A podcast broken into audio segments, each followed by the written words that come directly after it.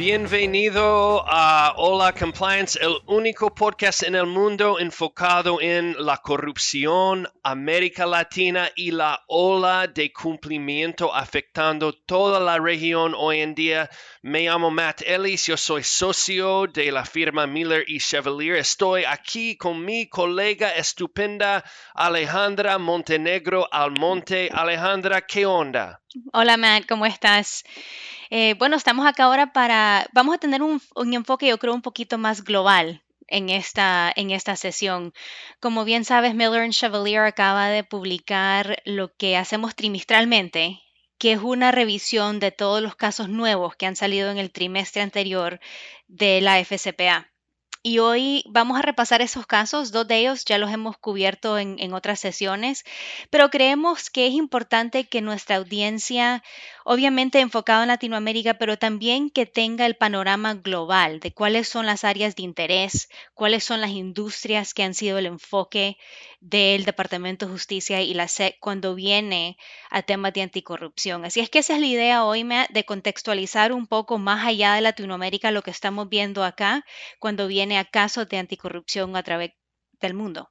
Estoy totalmente de acuerdo. Mira, siempre es, importante tomar lecciones de los casos de FCPA en todo el mundo y quizás podemos empezar con el caso de Goldman Sachs que ocurrió al finales de, de 2020.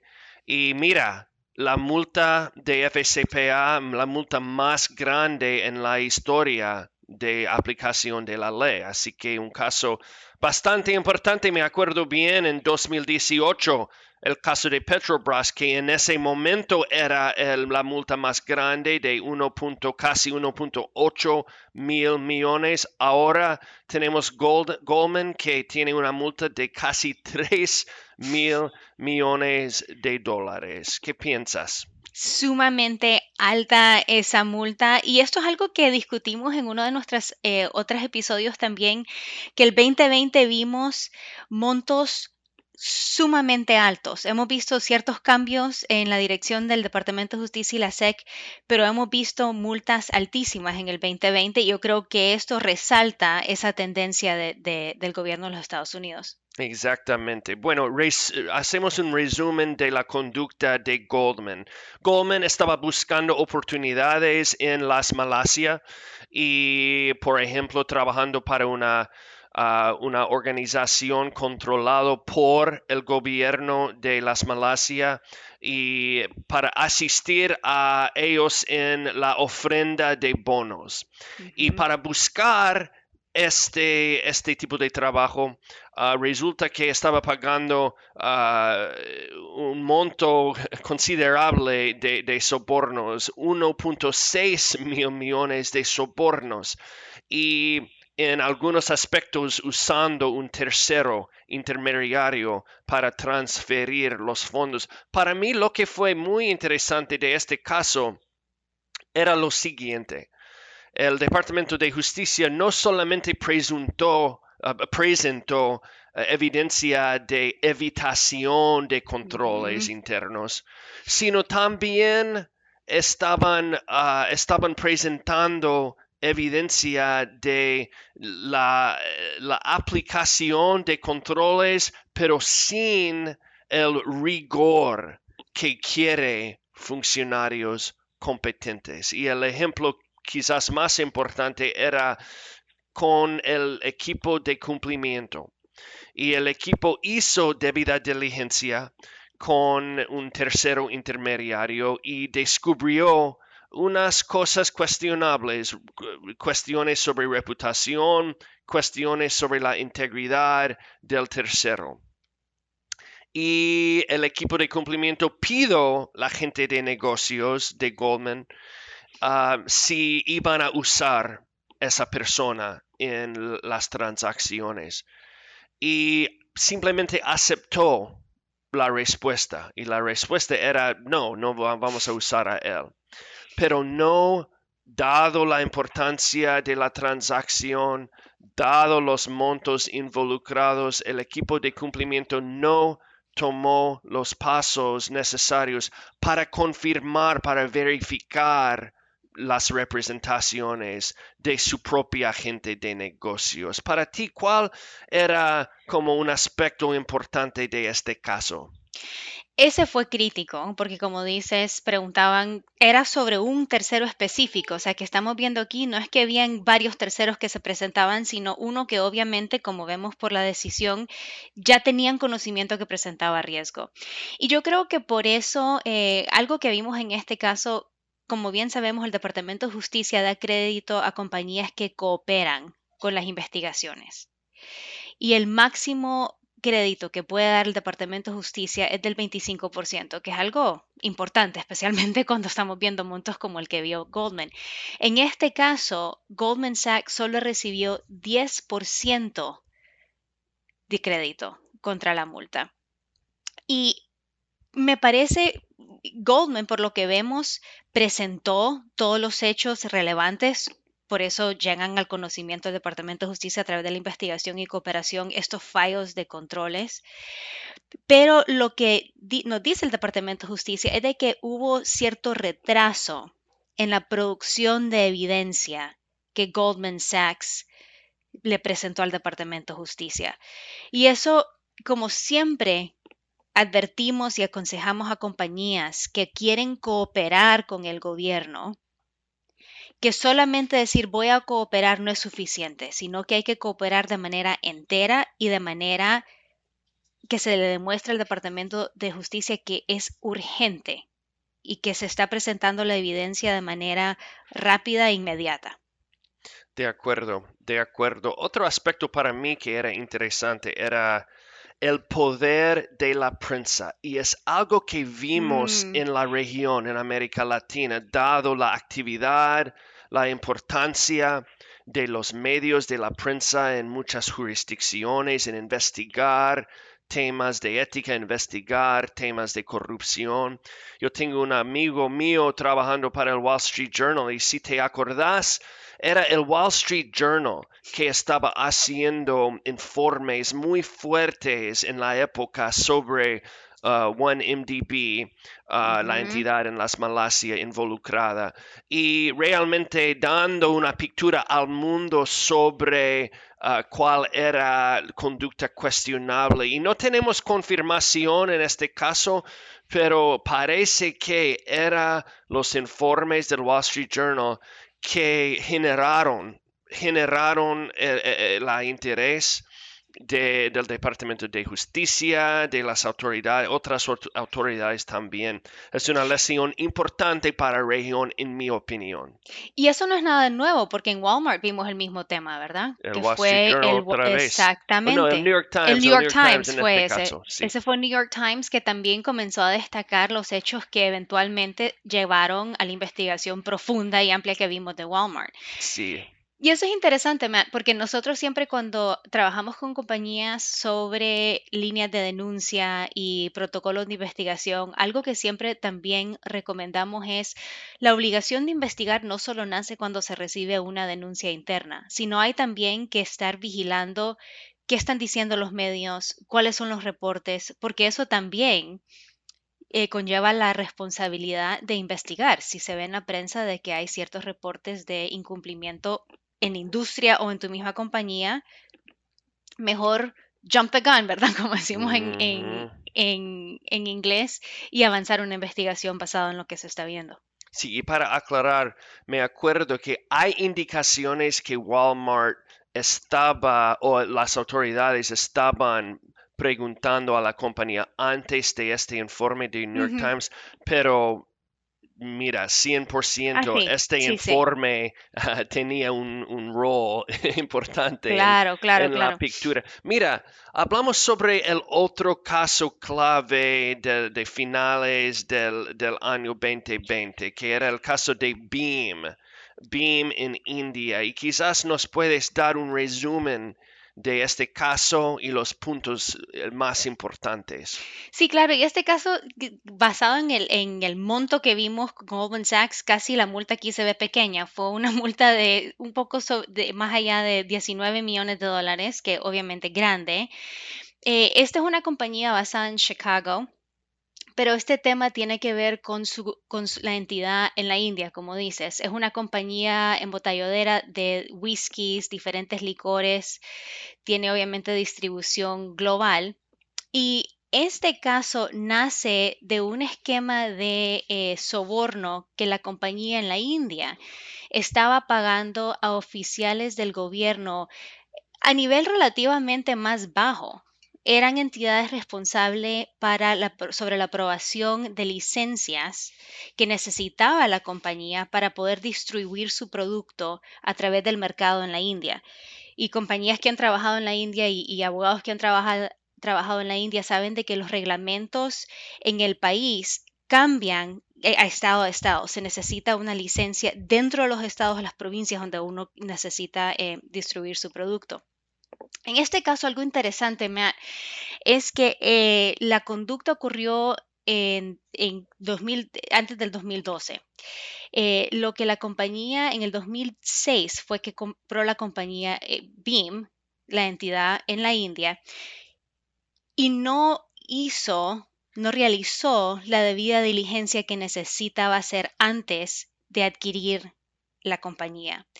Si lo hubiera hecho, hubiera detectado que históricamente esa entidad que adquirió tenía una historia de, pagar sobornos a oficiales en la India. Y esa conducta continuó después de la compra en el 2006 hasta el 2012. Resaltando otra vez lo que hemos dicho vez tras vez, la importancia de realizar una, una debida diligencia profunda antes de toda adquisición. Totalmente. Y otra cosa, oh, no, no, sigue, sigue, por favor. Otra cosa muy parecido que muestra este caso es la falta de corporación ah, adentro de la investigación misma.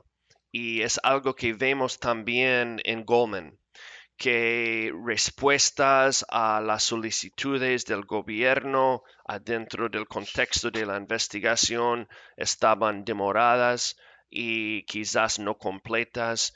Y es una lesión, otra lesión para, para el mundo que cuando están en el contexto de una investigación hay que responder, hay, que estar al tanto a los funcionarios competentes y siempre, especialmente con representación, con buenas cualificaciones, estás posicionado en, en pushback, en rechazar, en cuestionar uh, los las solicitudes de los, del DOJ, de la SEC, pero es importante uh, no luchar con ellos siempre es importante cooperar, porque sin la cooperación es muy difícil ah, generar este crédito de 25%.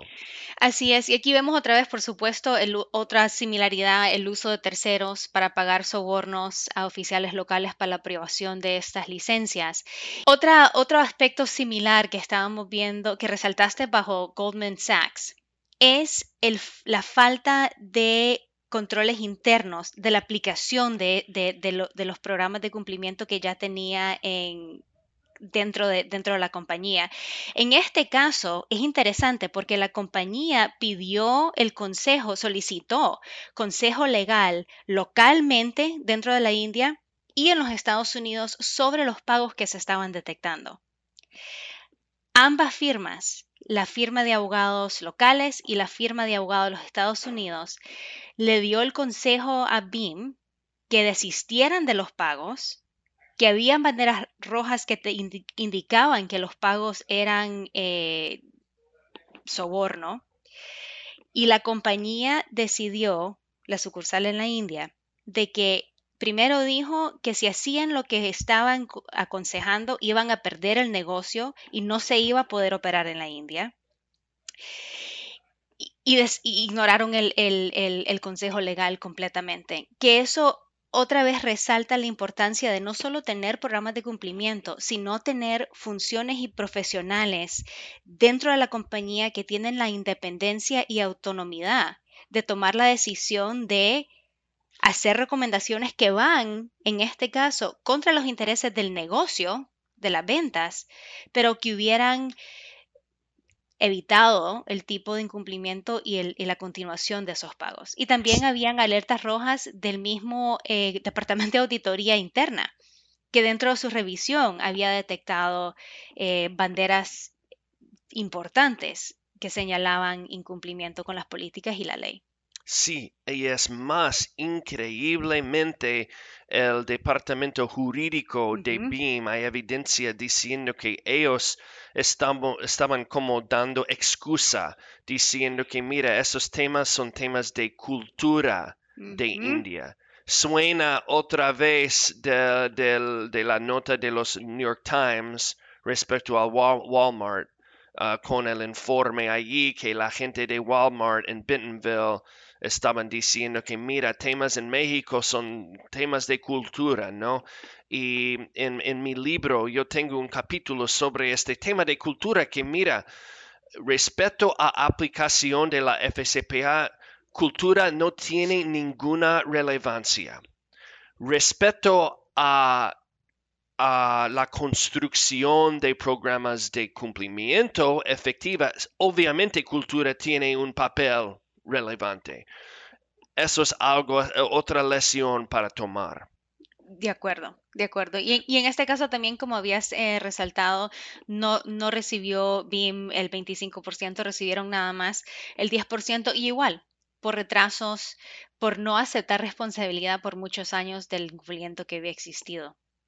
Mira, hablamos contra la corriente, qué consejos podemos dar a la comunidad de cumplimiento en América Latina respecto a esos casos. El primero, yo creo que aquí los dos casos que revisamos es importante porque es un contraste importante, pero el, caso de BIM, lo que yo siempre quiero recordar es que pagos de quizás menor cantidad a oficiales que quizás son de menor autoridad dentro de un país, todavía crean alto riesgo. Aquí lo que estábamos viendo eran pagos a personas dentro de, entidades que revisaban licencias, pero que tenían la discreción de aprobar o no, y es un beneficio que ganó BIM a través de soborno.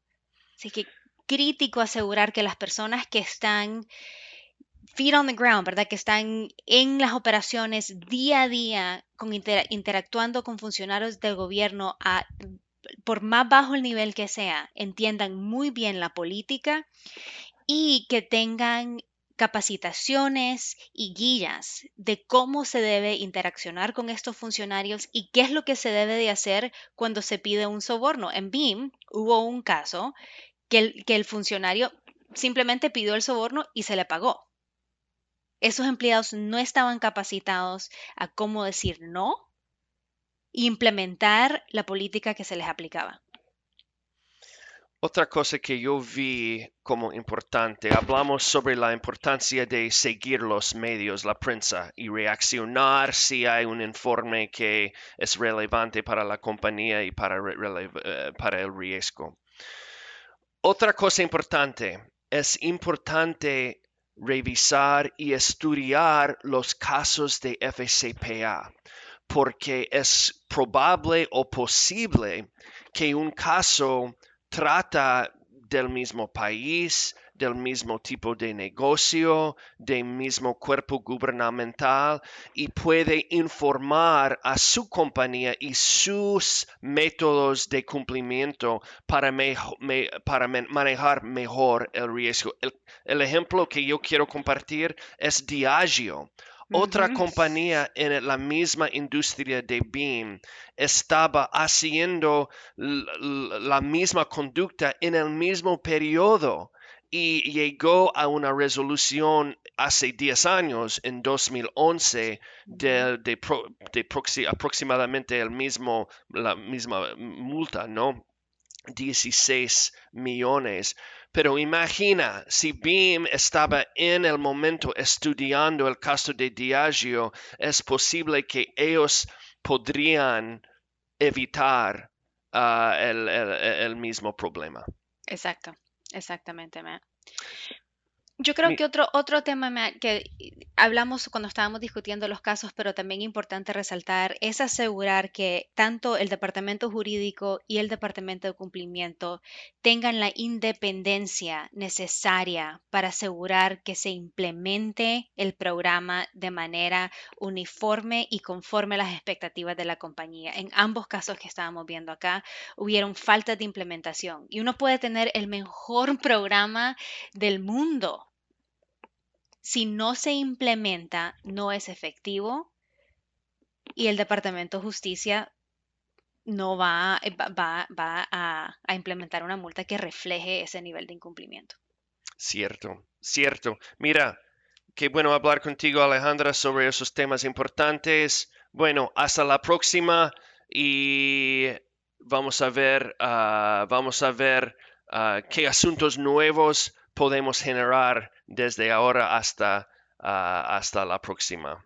Así es. Y, como, y algo más que queremos también pedirles a, la- a nuestra audiencia es que compartan los podcasts y que si están satisfechos con lo que están escuchando, le den un rating también ah, después de escucharlo, por favor. Qué buen punto, buen punto. Bueno, muchas gracias a la audiencia y hablamos la próxima vez. Adiós. Adiós.